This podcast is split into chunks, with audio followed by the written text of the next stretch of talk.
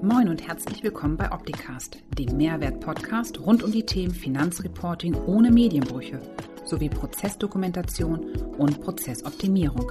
Bleibt informiert mit eurem Gastgeber Paul Liese. Moin Moin aus Hamburg. Heute der zweite Teil mit dem Gregor Daniel Meyer, HSP Live um 11 in den Prüfungswochen. Hallo Gregor. Hallo Paul, moin zusammen. Ähm, schöne Grüße nach Hamburg. Danke. Ich hoffe, du sitzt trocken und bist nicht betroffen von der Situation. Ja, hier bei uns in Ostwestfalen ist äh, alles gut geblieben, ein bisschen Regen, aber je weiter man in den Süden geht, äh, Ruhr, Rheinland, äh, da ist im Moment echt Katastrophe. Wir sprechen heute nochmal über das Thema Betriebsprüfung. Und zwar hatten wir ja letzte Woche über das Thema Digitalisierung der Betriebsprüfung gesprochen und heute mehr im Schwerpunkt, wie bereite ich mich als Unternehmer vor oder wie helfe ich als Steuerberater oder Mitarbeiter einer Kanzlei, Mitarbeiterin einer Kanzlei, meinem Mandanten sich entsprechend vorzubereiten. Und du hast eben schon einen wichtigen Punkt angesprochen, und zwar die Vorbereitung beginnt mit der Prüfungsmitteilung, zwei Wochen kommt jemand. Genau. Das ist so der ideale Fall. Ähm, ich als Unternehmer bekomme eine Prüfungsanordnung und äh, dann beginnt natürlich auch die Vorbereitung auf die Betriebsprüfung und da kann ich als Unternehmer gar nicht mehr äh, reagieren. Und als Steuerberater kann ich da auch nicht mehr viel machen als ein Datenexport äh, aus der Finanzbuchhaltung und vielleicht aus dem Vorsystem, wenn da steuerlich relevante Daten drin sind. Und dann war es es. Ähm, da sind mir als Unternehmer und als Steuerberater häufig dann auch die Hände gebunden die Vorbereitung fängt eigentlich äh, drei, vier, fünf Jahre früher an. Ich will vielleicht einfach mal ein ganz einfaches Beispiel bringen. Ähm, die Jugend heutzutage, schöne Grüße an meinen Sohn Lukas, der heute auch zuhört, ähm, der wird jetzt elf Jahre alt und der ist technisch so affin, sei es am Smartphone, sei es am Tablet oder am Computer. Äh, Software zu bedienen oder zu programmieren fängt schon im Spielzeugalter heutzutage an mit Lego-Tools oder sonst was. Und äh, da wird so eine technische Affinität entwickelt. Und diese technische Affinität ist bei vielen Unternehmern noch gar nicht da. Ähm, die beschäftigen sich mit ihrem Betrieb oder mit anderen Dingen. Aber so sage ich jetzt mal so diese, wie, wie ich Datenbanken, was ich da machen muss, wie die Tabellen miteinander verknüpft sind, ähm, wie ich Daten sichere, wie häufig ich Daten sichern muss und solche Themen, die sind gar nicht so relevant. Und da muss man irgendwo äh, sehen, dass es noch ein Zeitraum ist, der noch gar nicht so wichtig ähm, nutzbar ist für die einzelnen Leute. Und da ist dann halt wichtig, sich damit zu beschäftigen, das nicht abzulehnen, dass Daten wichtig sind. Und man muss vielleicht auch sehen, dass es Softwareunternehmen gibt, die einem helfen können. Zum Beispiel HSP Software Solutions. Ihr bietet ja auch Software an, um einfach auch den Unternehmen, sage ich jetzt mal im Bereich von Verfahrensdokumentation oder von Belegersetzung, Scannen oder andere Buchführungsprogramme oder was ihr alles noch da habt. Das ist wichtig, sich damit auseinanderzusetzen und zu verstehen, wie die Programme funktionieren. Und äh, dann bin ich, glaube ich, ein Stückchen weit mehr vorbereitet für irgendeine Betriebsprüfung, die dann irgendwann mal kommt. Weil Betriebsprüfungen kommen immer, immer dann, wenn ich nicht damit rechne, kriege ich eine. Und ähm, da ist es dann wichtig zu wissen, wie funktionieren die ganzen IT-Prozesse bei mir in der Firma und äh, wie kriege ich einen vernünftigen Datenexport für die Betriebsprüfung hin und äh, letztendlich auch, dass eine vernünftige Datenqualität da ist. Ne? Und ähm, das ist so das Wichtige. Und von daher, so wie du eben schon gesagt hast, die Betriebsprüfung, die Vorbereitung, die fängt also auch schon Jahre vorher. Hm. Das ist so die wichtigste Kernaussage, die ich da treffen möchte. Finde ich gut. Jetzt stellt sich für mich die Frage, was kommt zuerst? Kommt es zuerst, dass ich mir anschaue, wie meine IT-Systeme aufgebaut sind und fange an, da Daten zu exportieren, GUBD-Export und dann besorge ich mir vielleicht eine IDEA-Lizenz und lasse es mal durchlaufen? Oder fängt das auf der anderen Seite an, dass ich mein Unternehmen dokumentiere und beschreibe in der Verfahrensdokumentation, um dann mhm. herauszufinden, wo habe ich eigentlich welche Daten, die ich analysieren und prüfen sollte? Also wichtig ist, glaube ich, sich erstmal so eine Prozessoptimierung ähm, zu überlegen, wo finden welche Prozesse statt und wie sind meine Betriebsabläufe. Ich glaube, da hast du auch irgendwas im Angebot ähm, dass ich mir einfach mal wirklich Gedanken dazu mache, wo entstehen Daten, wo halte ich die nach und was ist vielleicht wichtig an betrieblichen Besonderheiten, um die Daten verstehen zu können. Dann packe ich das im zweiten Schritt in meine Verfahrensdokumentation rein. Und äh, dann habe ich natürlich die IT-Landschaft, die ich auch verstehen muss und verstehen will. Also muss halt auch eine gewisse Motivation für den Steuerpflichtigen da sein, dass ich oder die Bereitschaft, dass ich mich damit beschäftige. Und dann kann ich halt auch äh, Software-Tools nutzen, wie du eben angesprochen hast, äh, Idee. Es gibt auch von AuditBee, der René hat er auch ganz coole Sachen, wo man dann halt, ähm, ja, sage ich jetzt mal, äh, Audits einfach mal in der Theorie testen kann oder durchführen kann. Okay. Jetzt so eine geliebte pra Frage, die ich immer wieder bekomme. Ähm, Mandant will jetzt seine Verfahrensdokumentation schreiben. Das Thema ist ja schon wirklich sehr alt. Mhm. Wurde 2015 nochmal aktualisiert mit ein bisschen mehr Nachdruck. Dann kam nochmal eine Veränderung der GOBD 2.0. Ja. Jetzt hat ein Unternehmen noch nie eine Dokumentation geschrieben. Was empfiehlst du so einem Unternehmen, jetzt eine zu schreiben oder rückwirkend Jahr für Jahr eine aus der Idee, aus, der, aus dem Gedächtnis heraus zu erstellen? Genau, aus dem Gedächtnis heraus ist immer super, weil äh, wenn ich dich jetzt fragen würde, Paul, was hast du letzte Woche Mittwoch zu Mittag gegessen? Ähm, vielleicht kannst du dich noch daran erinnern. Und wenn ich dann fragen würde, was hast du vor zwei Jahren an dem Tag mittags gegessen, dann weiß es erst recht gar nicht mehr. Ja. Und so ist das leider halt auch mit den vielen betrieblichen Prozessen. An viele Dinge kann ich mich in der Vergangenheit gar nicht mehr erinnern. Und ich sage mal, wenn ich als Unternehmer noch keine Verfahrensdokumentation habe, ist jetzt halt äh, der beste Zeitpunkt, damit anzufangen, mich hinzusetzen, die Prozesse aufzuschreiben, die ich habe und dann halt auch die Verfahrensdokumentation für meinen Betrieb dann zu klippen, zu schreiben. Letzte Woche habe ich schon gesagt, Musterverfahrensdokumentationen sind nicht die beste Idee, sind zwar auch eine gute Idee, aber wenn ich dann wirklich die betrieblichen Besonderheiten abfragen kann und äh, dann halt auch ein Augenmerk auf mein Kontrollsystem legen kann, gerade immer, wenn ich Mitarbeiter habe oder wenn ich größere Konzerne habe, ist es auch mal eine Haftungsfrage, äh, wo es dann halt wirklich wichtig ist, dass ich da dann safe auf, aufgestellt bin und das Kontrollsystem dann halt auch lebe und kontrolliere und nachvollziehe, nachhalte. So, jetzt habe ich alles ignoriert bis heute als Unternehmer mhm. und schreibe jetzt meine Verfahrensdokumentation. Und jetzt kommt ein Prüfer zu mir und sagt, ich prüfe jetzt die letzten drei oder vier Jahre. Und ja. ich lege eine Dokumentation aus dem Jahr 2021 vor. Ja. Was bedeutet das für das Prüfungsklima, dass ich das die letzten vier Jahre ähm, ignoriert habe? Ähm, erstmal keine Bedeutung fürs Prüfungsklima. Ich denke, du willst hinaus, dass wir uns nächste Woche auch nochmal wieder treffen und dann auch über Ziele und Klima in der Betriebsprüfung sprechen. Ja. Ist natürlich immer natürlich äh, ein Thema, das Klima in jeder Betriebsprüfung. Die Bundessteuerberaterkammer fordert nicht umsonst, äh, dass Klima vernünftig sein sollte in der Betriebsprüfung. Und ich kann es halt auch beschreiben, dass es äh, Erfahrungen gibt, ähm, wo das Klima halt nicht immer ordentlich war, wo es auch mal geknallt hat oder wie auch immer. Ähm, wichtig finde ich, wenn ich als Betriebsprüfer dahin komme, dass ich dann, äh, wenn ich ein IT-System habe, was ich verstehen möchte, dass ich zumindestens äh, für die alten Jahre werde ich immer eine Betriebsanleitung haben, äh, eine Beschreibung der einzelnen Schnittstellen werde ich immer haben und äh, vielleicht auch eine Programmierungseinrichtung werde ich immer haben. Also ich glaube nicht, äh, die Verfahrensdokumentation, man sagt immer, man muss eine haben, ähm, viele Sachen hat der Unternehmer einfach da und ich glaube, äh, auf Handbücher und auf Programmierungsanleitungen oder Einrichtungen kann ich meistens immer zurückgreifen. Und wenn er mir dann transparent erklären kann, wie die Betriebsabläufe sind und ich dann auch keine Datenverluste feststelle oder andere Mängel habe, dann ähm, kann so eine Verfahrensdokumentation halt auch mündlich nachgeholt werden. Und äh, einige Bundesländer sagen, für uns ist das fein, wenn eine Verfahrensdokumentation mündlich vorgelegt wird. Mhm. Wichtig ist, glaube ich, auch immer, nicht nur glaube ich, sondern ist auch wichtig, wenn ich eine Verfahrensdokumentation schreibe, dass ich die halt auch versioniere. Dass ich sage zum Beispiel, die war gültig vom 01.01.2021 bis zum 31.07.2021. Dann ist eine Systemumstellung gewesen vom 1.08.2021 bis irgendwann war dann halt äh, die zweite Version der Verfahrensdokumentation gültig, dass ich dann halt auch mal mit dem Versionieren mich wirklich auch in die Geschäftsvorfälle reindenken kann, wie die verlaufen sind. Okay. Kommen wir nochmal zu das Thema, was du eben gesagt hast, mündlich vortragen und nehmen wir ein super Beispiel. 1.7.2020 Umsatzsteuerveränderung. 31.12.2020, 1.1.21 wieder zurück, beziehungsweise leichte Veränderung im Bereich 7%. Äh, wie soll ich das mündlich vortragen, wenn du in der Datenmasse feststellst, dass da was schiefgelaufen ist? Das macht es natürlich schwierig, ähm, nachvollziehen kann ich, ja, da war ein Wechsel der Umsatzsteuersätze, aber ähm, es wird schwierig. Ne? Also je komplexer, sage ich jetzt mal, die Daten werden und auch die Geschäftsvorfälle werden, desto wichtiger ist es eigentlich, eine Verfahrensdokumentation dann auch zu führen. Also ich könnte dann als Eisdielenbesitzer, den wir letzte Woche schon im Gespräch hatten, eigentlich ja nur sagen, hier ist mein Kassenaufsteller, dem habe ich gesagt, er soll das machen, weil es gibt ja eine Steueränderung. Mhm. So, wenn ich von dem keine Dokumentation habe und der zwischenzeitlich sein Unternehmen aufgegeben hat, was auch immer, stehe ich doch doof da. Ja.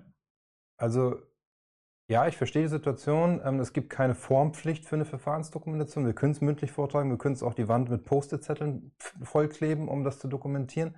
Am Ende ist immer der Punkt, ne, ich, ich, soll ja kontinuierlich, wenn sich was bei mir im Unternehmen verändert, etwas dokumentieren. Jetzt gibt es Corona-Situationen, behördliche Schließungsanordnungen, die auf mein Geschäft Auswirkungen hatten. Ähm, da haben wir ja äh, das entsprechende Vorlage von dem Gerd, was er geschrieben ja. hat, wie wir die Corona-Situation im Unternehmen dokumentieren sollten. Ähm, ich habe die Situation, dass von seitens der Finanzverwaltung sich was verschiebt, Gesetzgebung, Steueränderung.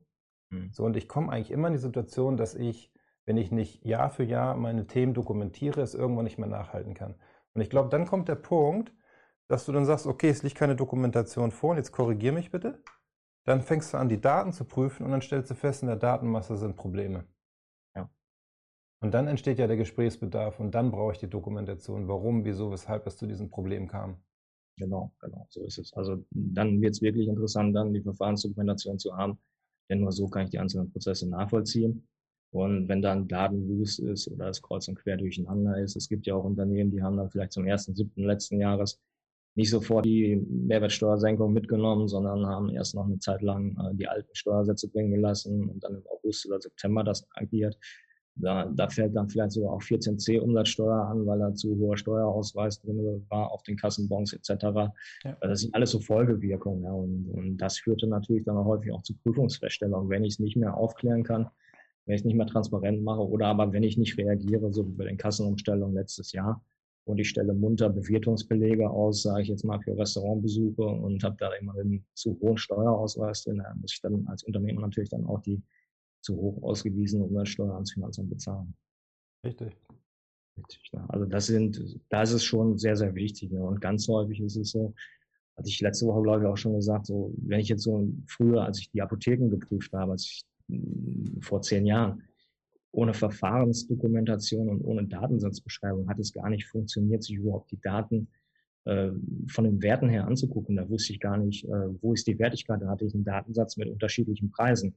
Da muss ich ja schon mal gucken, welcher Preis ist denn jetzt der richtige? Ist jetzt vielleicht der, der gezahlte Betrag der richtige oder ist der Betrag von der gesetzlichen Krankenversicherung der richtige oder, oder, oder? Ne? Sind, oder was ist mit der Zuzahlung? Muss ich die auch mit reinrechnen oder nicht? Und solche Sachen, solche komplexen Sachverhalte, die kann ich dann halt wirklich nur durch so eine Verfahrensdokumentation und durch so eine Beschreibung der einzelnen Abläufe dann auch nachvollziehen. Mhm. Okay. Also halten wir fest, Vorbereitung auf eine Prüfung fängt nicht erst an mit der Prüfungsmitteilung, sondern schon viel früher. Ja. Ähm, ich halte dort am besten schriftlich die Prozesse in meinem Unternehmen fest, wie meine Abläufe sind, verknüpfe dann meine Prozesse mit der verwendeten Software und den Tools, die ich in den Prozessschritten verwende und wenn mhm. ich das gemacht habe, im zweiten Schritt fange ich mal an, eine eigene Prüfung zu simulieren. Ähm, ja. Wie mache ich das? Datenexport, Excel und dann, was, was analysiere ich eigentlich?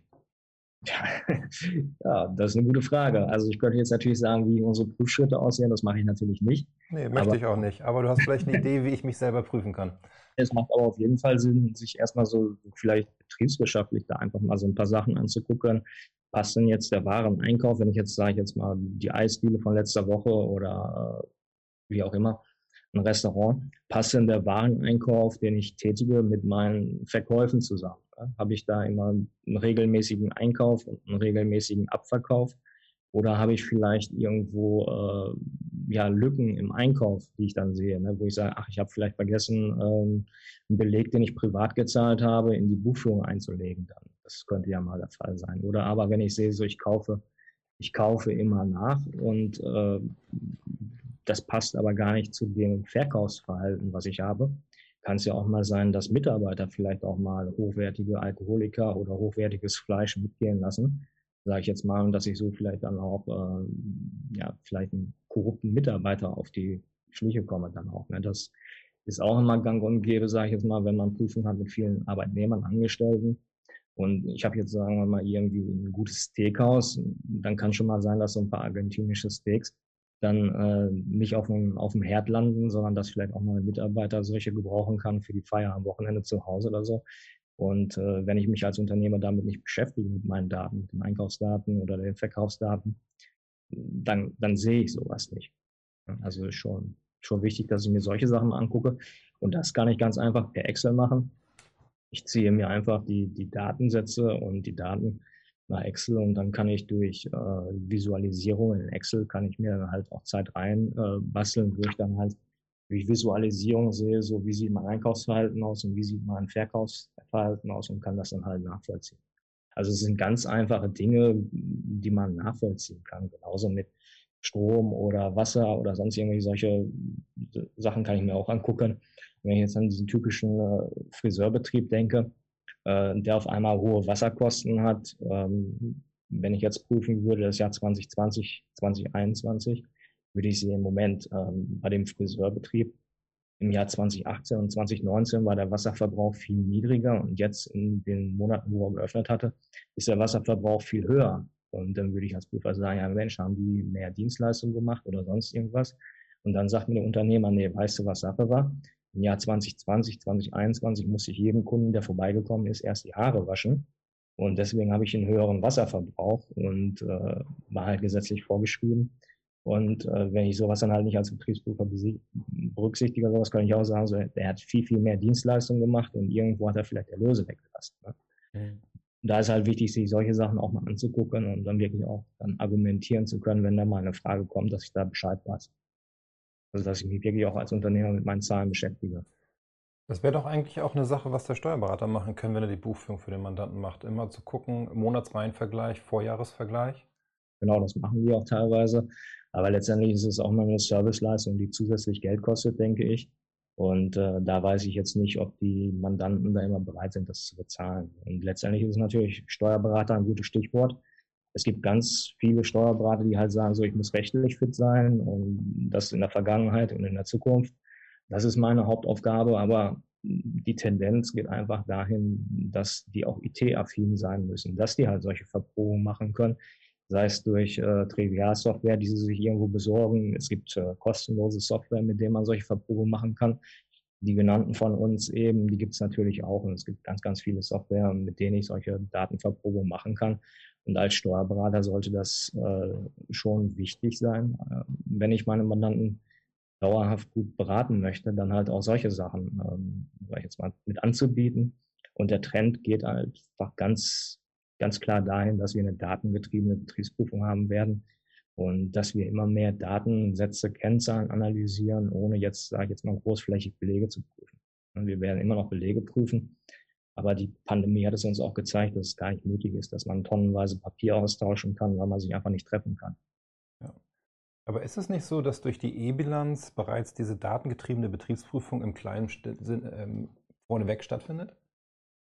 Natürlich ähm, kommen die E-Bilanzdaten und die Voranmeldedaten bei der Finanzverwaltung an und äh, kann man ja auch Schriftungen zu lesen. Gab es auch eine kleine Anfrage an die Bundesregierung, äh, wo dann gesagt wird, klar, das ist natürlich äh, eine Erstfilterfunktion, wo man dann gucken kann, äh, ist da irgendwie eine Auffälligkeit drin oder nicht. Das heißt, wenn ich als Steuerberater, also ich weiß ja, dass Steuerberater teilweise ziemlich branchenfokussiert sind. Aber wenn ich mhm. als Steuerberater jetzt angenommen, ich habe zehn Gastronomen, egal welcher Art, und ich lege die übereinander, dann müsste ich ja eigentlich schon merken, wer nach oben oder unten ausschlägt und dann zu sagen, hey lieber Mandant, ich habe hier ein Thema, wir sollten uns mal mit den Daten beschäftigen, damit es im Prüfungsfall nicht zum Problem führt. Ja. Weil nichts anderes macht die Finanzverwaltung doch auch. Wenn ihr E-Bilanzen habt von Gastronomen, dann legt ihr die übereinander, habt einen Schnitt, ähm, je nach Region, Bundesland und so weiter, dann wisst, aha, da fallen welche auf, die sind aus dem Muster oder aus dem Raster. Da mhm. gehen wir mal hin. Ja, klar. Also man, es gibt ja auch die Richtsatzsammlung, die jedes Jahr aufgelegt wird. Und da habe ich dann ja auch die aktuellen äh, Richtsätze, sage ich jetzt mal, für viele Branchen, nicht für alle Branchen, die wir haben, aber für, für die Dauerbrenner, sage ich jetzt mal, oder für die, die, die Standardbranchen haben wir da äh, Richtsätze. Und das ist kein Geheimnis, dass man da mal guckt, äh, die Richtsätze sind laut Richtsatzsammlung, mittlerer Wert ist X, der höhere ist da und dann da. Und dann guckt man einfach, wie sieht denn dann, äh, sage ich jetzt mal, die Bilanz aus. Ne? Okay. Oder das Ergebnis der G&V. Wir hatten vom letzten Mal noch eine Frage offen, und zwar vom Tobias, der gefragt hat, was die zur Verfügungstellung der Verfahrensdokumentation betrifft. Ähm, erwartet ihr einen Leitsordner mit 500 Seiten oder lieber ein PDF-Dokument? Hm. Äh, ich persönlich bevorzuge ein PDF-Dokument. Okay. Ähm, natürlich ist so ein Leitsordner mit 500 Seiten auch charmant. Ähm, nur ich bin kein Freund von Papier. Ich habe relativ früh angefangen, ohne Papier zu prüfen, weil ich halt äh, für mich behauptet, dass ich datenaffin bin. Und dann schaue ich mir lieber mal schnell äh, ein PDF ausführlich an, als, äh, sage ich jetzt mal, mir die 500 Seiten anzugucken. Und wenn ich dann detailliert was haben möchte, dann vielleicht im zweiten Schritt äh, die 500 Seiten. Aber erstmal, um es zu verstehen, äh, würden mir punktuell vielleicht auch ein paar Seiten ausreichen, die ich mir dann ausdrucke und markiere, um es dann halt wirklich nachzuvollziehen, ob die Funktion so ist in dem Betrieb oder wie auch immer. Mhm, okay. Dann habe ich noch eine Frage zum Thema IKS. Ja. Ähm, GOBD wird ja von den IKS gesprochen. Mhm. Jetzt habe ich meine Verfahrensdokumentation, habe meine Prozesse beschrieben, habe auch meine Risiken dokumentiert, dass zum Beispiel bei der Datenübergabe von einem System ans andere System Probleme entstehen können, wenn ich das und das. Etabliere meine Kontrollmaßnahmen, indem ich sage, das und das will ich regelmäßig prüfen. Welchen mhm. Einfluss hat ein gelebtes IKS auf die Prüfungssituation? Und mhm. zwar, die gelebt bedeutet für mich, dass ich meine Kontrollmaßnahmen nicht nur in der Dokumentationssicht habe, sondern sie auch wirklich lebe und die Ergebnisse der Kontrollmaßnahmen dokumentiere und nachweisen kann. Ja.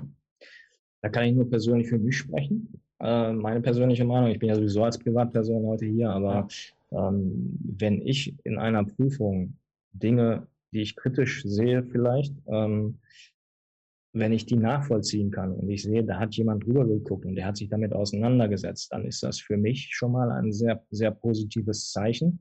Und ähm, wenn ich die Dinge nachvollziehen kann und wenn ich jetzt mal, sage ich, meine Basics an Prüfschritten äh, durchziehen kann, die nicht lange Zeit dauern, dann hat das den Vorteil für den äh, Steuerpflichtigen, dass ich dann relativ schnell aus der Betriebsprüfung wieder raus bin. Und ich habe auch nicht das Problem mit dem Verdacht auf Vorsatz. Und ich habe nicht den Verdacht mit dem Vorsatz, weil das kann ja auch Haftungsgründe etc. könnte das sein.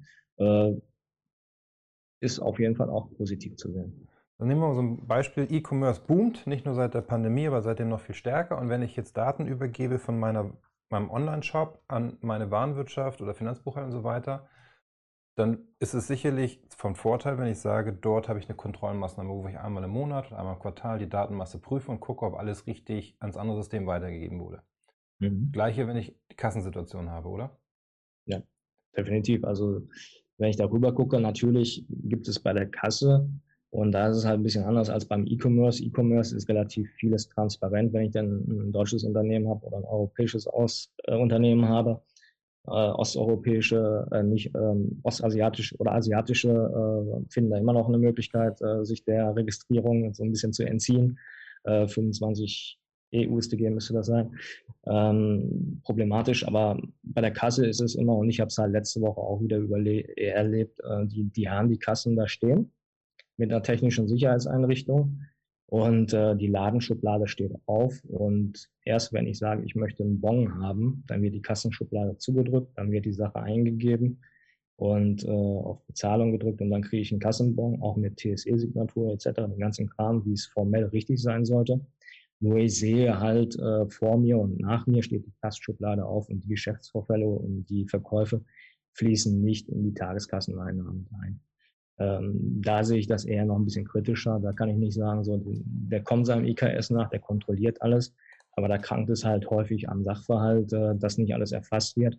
Und äh, da kann ich dann nicht sagen, so, da ist es super. Und wenn ich da sehe, dass das IKS ausgelebt wird, da äh, kann ich einen Haken dran machen, gehe zum nächsten, da muss ich immer so ein bisschen differenzieren auf die Fälle, wie sie gelagert sind. Aber grundsätzlich finde ich persönlich, wenn ich eine Verfahrensdokumentation habe, äh, die Buchführung ist ordnungsgemäß und das IKS wird auch gelebt und nachvollzogen, dann ist das schon ein positives Signal und dann versuche ich schnell aus einer Prüfung auszugehen.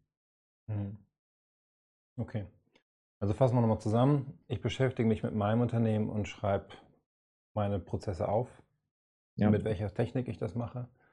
Wenn ich dann die Technik identifiziert habe, dann gehe ich in den nächsten Schritt und prüfe meine Daten. Und wie ich gerade verstanden und gelernt habe, reines Controlling reicht schon, um die ersten Verdachtsfälle in der eigenen Datenmasse zu identifizieren. Mhm. Was mache ich jetzt, wenn ich solche Fehler festgestellt habe? Schreibe ich die in meine Verfahrensdokumentation rein und sage, ich habe Fehler festgestellt, ich kann sie nicht sofort beheben, weil mein Kassenaufsteller oder mein Softwarelieferant erst in zwei Monaten Zeit hat? Mhm. Oder versuche ich die Fehler zu retuschieren und schreibe sie nicht in die Dokumentation rein? Ja, retuschieren ist immer eine schlechte Idee. Ne? Man soll ja nicht äh, die Sachen einfach äh, löschen können und äh, in Vergessenheit geraten lassen. Nee, wenn ich Fehler erkenne, dann habe ich auch die Verpflichtung, das der Finanzbehörde mitzuteilen. Und natürlich muss ich solche äh, Dokumente dann halt auch, oder muss ich, wenn ich Fehler erkenne, das natürlich auch abstellen. Ja. Ich kann natürlich auch immer noch als Unternehmer sagen, okay, ja, wer weiß, wann die Finanzbehörde zu mir kommt und auf Risiko spielen, aber muss man halt selbst wissen. Also der richtige Weg wäre dann halt Fehler erkennen und äh, mitteilen und äh, mhm. das heißt, ich mache heute meine Dokumentation, stelle fest, bei mir im Unternehmen läuft was nicht richtig. Das kann ich auch rückwirkend nicht heilen, weil das schon seit zwei Jahren schief läuft. Ja. Dann schreibe ich das Entschuldigung, heute in die Dokumentation. Ich habe noch keine Prüfung. Die Prüfung kommt meinetwegen erst 2023. Ja.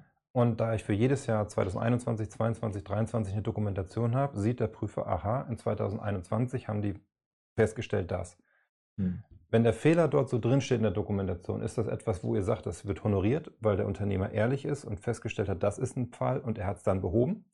Mhm. Weil ihr findet das ja ohnehin in der Datenmasse. Wahrscheinlich finden wir es schon. Wichtig ist natürlich, er erkennt es, stellt es ab. Äh, das i-Tüpfelchen wäre natürlich dann halt auch nach vorne zu gehen, zu sagen, so, ich habe hier einen Fehler, ähm, habe das korrigiert und äh, das war's dann. Äh, und dann kann es sein, dass vielleicht dann die Prüfung kommt, sich das anguckt. Es kann aber auch sein, dass vom Schreibtisch gesagt wird, alles okay. Äh, vielen Dank dafür und man ändert dann die Steuerbescheinigung. Ich kenne auch noch Fälle von früher, da hat dann, wenn, äh, das war immer ganz interessant, wenn man dann irgendwie, meistens war es dann halt Imbiss oder, oder Restaurants oder sowas, die relativ niedrige Aufschlagsätze hatten, da sieht man dann im vierten Quartal sind die Aufschlagsätze immer hochgegangen. Da hat der Steuerberater dann von sich aus äh, die Gewinne angepasst, sage ich jetzt mal, weil er gesagt hat, so wie die da äh, agiert haben, ist das zu niedrig, das Betriebsergebnis. Wir passen das mal an. Okay. Genau. Ja. Genau. Jetzt habe ich aber noch eine Frage. Ja. Und zwar ähm, ASP, Software Solution. Wie könnt ihr denn bei der Betriebsprüfung oder vor der Betriebsprüfung helfen? Das ist doch auch mal eine interessante Frage. Ich hatte jetzt gesehen, heute Morgen habe ich auf LinkedIn gelesen, dass du nächste Woche Dienstag ist das, Dienstag beim äh, Stefan Groß und beim Thomas Hoppe, dass du da beim Textbank bist und äh, deine Produkte vorstellst. Ähm, würde mich jetzt auch einfach mal interessieren, äh, wo ist da der Benefit, wenn ich deine Software benutze? Ja, das ist eigentlich relativ spannend. Ähm, ich habe mich im Jahr 2012 bereits mit der Verfahrensdokumentation beschäftigt. Und da gab es die GUBD ja noch gar nicht. Mhm. Und bin immer an den Punkt gekommen, dass jeder, der irgendwie eine Verfahrensdokumentation schreibt, Word und Excel bemüht. Und das war für mich so zu aufwendig. Mhm. deswegen hatte ich dann die Idee mit meinem Team, dass wir eine Taxonomie entwickeln, ähnlich wie bei der E-Bilanz, wo ich eine Strukturvorgabe von der Finanzverwaltung habe, wie ich Bilanz- und G&V-Zahlen übermitteln soll mhm. dass wir eine Taxonomie schaffen, an der ich mich langhangeln kann, um eine Verfahrensdokumentation zu erstellen. Und entweder gibt es Sachverhalte, da schreibe ich was rein in die Position, oder ich habe für den Sachverhalt für diese Position nichts bei mir im Unternehmen, ähnlich wie bei der E-Bilanz. Habe ich ein Grundstück, kann ich auf der Position Grundstück in Wert eintragen. Habe ich keine Grundstücke, ist die Position da, aber ich fülle sie nicht aus. So, und das gleiche haben wir halt auch gemacht und haben dann halt die Taxonomie entwickelt, mittlerweile schon in der Version 5.1, weil wir im fünften Jahr der okay. eigenen Taxonomie sind für die Verfahrensdokumentation. Wir haben im Jahr 2016 dann unsere Idee aus 2012 umsetzen können. Und ähm, ja, entwickelt sich konstant weiter. Zum Beispiel auch das von Gerd Achilles letztes Jahr ist mit reingekommen, die Taxonomie für die Corona-Dokumentation. Und so mhm. entstehen permanent Situationen oder Themen, die in die Taxonomie mit reinkommen und mir auch helfen, diese Sachen zu dokumentieren. Und mhm. was uns auch besonders wichtig war, ist, dass wir nicht bei der Verfahrensdokumentation an sich stehen bleiben, sondern dass wir sagen, wenn wir schon Prozesse dokumentieren, immer aus der Mehrwertbetrachtung, wie wir es letzte Woche Freitag schon hatten. Das soll ja einen Mehrwert für den Unternehmer liefern. Wir machen das ja nicht für den Prüfer. Für ihn am Ende auch, aber eigentlich will ich ja für mich das machen, damit ich für mich was draus ziehe. So, wenn ich meine Prozesse dokumentiere und daraus feststelle, wo es nicht optimal läuft, wo es mhm. besser laufen könnte, dann kenne ich nicht nur meine Prozesse und kann es verbessern, sondern ich kann dann auch meine Risiken und Chancen erkennen. Und dann komme ich gleich in das Thema IKS. Ja. Und in der obersten Spitze, wenn ich dann noch anfange, meine Prozesse mit steuerlichen Risiken zu bewerten, unter Umsatzsteuer, Ertragssteuer und so weiter, dann komme ich bereits ins Tax Compliance Management System. Und das macht das so spannend. Und darüber spreche ich auch mit Stefan und Herr Thomas in der kommenden Woche, dass wir uns einfach mal darüber austauschen, was ich mit der Taxonomie überhaupt machen kann. Mhm. Und ähm, da helfen wir Unternehmen als auch Kanzleien ähm, schnell und effizient Mehrwertdokumentationen mit ihren Mandanten zu erstellen, die den Unternehmer weiterbringen, aber am Ende auch in der Prüfungssituation das Klima entspannen. Darüber sprechen wir ja nächste Woche Freitag ähm, in der virtuellen Podiumsdiskussion. Ich bin schon total gespannt. Ich habe noch eine Frage an dich. Und zwar, wir hatten letzte Woche darüber gesprochen, dass du ein Autor bist und ein Buch schreibst. Ja. Und du bist, ich, dachte, ich denke, das können wir schon mal offen kommunizieren, im September bei uns im Studio. Genau. Erzähl doch mal, warum du bei uns im Studio bist, was für dich die Motivation ist und was diejenigen, die am Ende dann deinen Kurs ähm, absolvieren, als Mehrwert mitnehmen werden. Mhm. Genau, also ich bin Autor und habe ein Buch geschrieben und ähm, das beschäftigt sich halt mit der Digitalisierung der Betriebsprüfung. Also wirklich, äh, was passiert mit den Datensätzen, die überall rumschwirren, wie werden die vielleicht durch den Datensammler Finanzverwaltung äh, aufgearbeitet, wie fließen die in so ein Risikomanagement ein, ähm, was ist zu dokumentieren, auch Stichwort Verfahrensdokumentation, Text-CMS sind die Inhalte. Und äh, was passiert dann bei einer Betriebsprüfung, wie werden die Daten aufgearbeitet, gelesen und äh, vielleicht auch äh, Sachverhalt ermittelt. Und äh, dann natürlich auch der wichtige Punkt vom Steuerstrafverfahren. Was passiert, wenn da vielleicht Datensätze mal nicht ankommen oder wenn da Vorsatz da ist oder Fehler nicht äh, ähm, gemeldet werden, was ist dann zu machen? Und dann ist auch noch ein Themenschwerpunkt mit der umsatzsteuerlichen Prüfung, also Massensachverhalte, die vielleicht im Bereich der großen Konzernbetriebsprüfung häufiger mal aufkommen. Wie mache ich da so eine Umsatzsteuerverprobung? Wie kann ich nachvollziehen, ob die Vorsteuer richtig abgezogen worden ist, quotal oder nicht? Und äh, auch ein bisschen Prozessoptimierung. Da sind die Inhalte aus dem Buch. Und äh, das werden wir im Großen und Ganzen halt auch in diesem E-Learning-Tool anbieten, wo ich dann auch im September bei dir in Hamburg bin, wo wir die Videos drehen. Und äh, ich bin überzeugt davon, dass wenn ich mir als User diese E-Learning-Videos angucke und vielleicht auch das Buch lese, dann verstehe ich, was heutzutage mit meinen Daten in der Steuerwelt passiert, ähm, was vielleicht auch so eine Außenprüfung mit mir macht, was die macht. Und äh, ja, vielleicht auch, was kann ich tun, damit äh, ich vielleicht nicht durch dumme Fehler oder durch äh, Unachtsamkeiten oder Desinteresse halt teure Steuernachzahlungen bekomme, weil ich halt einfach nicht gucke, äh, wo sind meine Daten, dass ich keine Datensicherung mache oder sowas, so dass ich mich zumindest dann halt auch mit den Themen, die daraus passieren können, also mit den Sanktionen, dass ich mich damit beschäftige und dass ich mir einfach mal so ein, ja, so ein Verständnis von der digitalen Betriebsprüfung verschaffe. Und äh, das erhoffe ich mir daraus und ich finde es es halt selbst spannend, weil es halt ein Buch ist ähm, oder auch ein Konzept, was aus meiner Tätigkeit als Prüfer entstanden ist und ähm, sehr praxisnah ist, denke ich. Und auch, sage ich jetzt mal, mit verständlichen Worten gesprochen ist und halt mit 40 Praxistipps abgerundet wird. So sage ich jetzt mal Tipps für äh, den normalen Anwender. Was kann ich tun, um Fehler abzustellen? Um, so wie du sagst, was ihr mit eurer Software macht. Ne? Ihr seid mit der Verfahrensdokumentation angefangen bis hin zur Prozessoptimierung, bis hin zur Text-Compliance. Ähm, ja, ähm, sowas halt zum Nachlesen oder zum Gucken. Und äh, das finde ich spannend und ich habe immer festgestellt, es gibt natürlich Steuerpflichtige, die übertreiben es, die haben keinen Bock, Steuer zu zahlen, aber es gibt halt auch ganz, ganz viele, die, die sind gewillt und möchten alles richtig machen, nur halt, weil es so komplex ist und weil man an so vieles denken muss, schleichen sich immer mal wieder Fehler ein. Oder auch in, alten Datenquellen stecken auch sehr, sehr viele Fehler drin und das muss ich einfach mal wissen. Dann kann ich äh, agieren. Wenn ich das nicht weiß, dann muss ich dann halt hinterher mit der, mit der Hinzuschätzung leben. Aber wenn ich mich vorher mit meinen ganzen Dingen beschäftige, die ich habe, die Daten und die, die, die Software, die ich benutze, ähm, ich habe jetzt noch nicht gelesen, da wird noch irgendwo zusammen mit dieser Ransom-Software da war eine Behörde dabei, die soll noch mit Windows 95 gearbeitet haben und äh, die wundern sich dann halt, äh, dass da auf einmal was eingespielt wird, um äh, die Arbeit niederzulegen. Ähm, da muss ich halt wissen, Software-Updates sind wichtig und ich muss mich auch neuen Dingen aufschließen. Ja, und das war mir halt ein Anliegen. Hm. Das heißt, wenn du bei uns hier im Studio bist, wo ich jetzt gerade sitze, dann ist dein Kurs die Ergänzung zum Buch. Ja, im Wesentlichen, weil ich festgestellt habe, natürlich werden da auch noch ein paar andere Komponenten mit reinspielen, äh, weil es ja immer ein ständiger Prozess ist. Äh, und äh, ich gerade auch im letzten Jahr einiges im Rahmen der Corona-Pandemie noch Neues dazu gelernt habe. Das wird auch mit einfließen.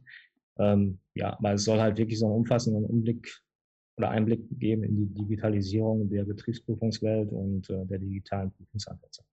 Hm. Spannend. Ja, also ich freue mich, wenn du im September hier bei uns bist. Dann werden wir uns auch persönlich treffen.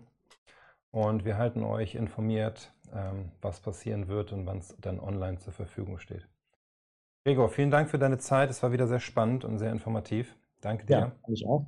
Nächste Schön. Woche Freitag haben wir zu Gast den Viktor Reband. Ihr kennt euch auch.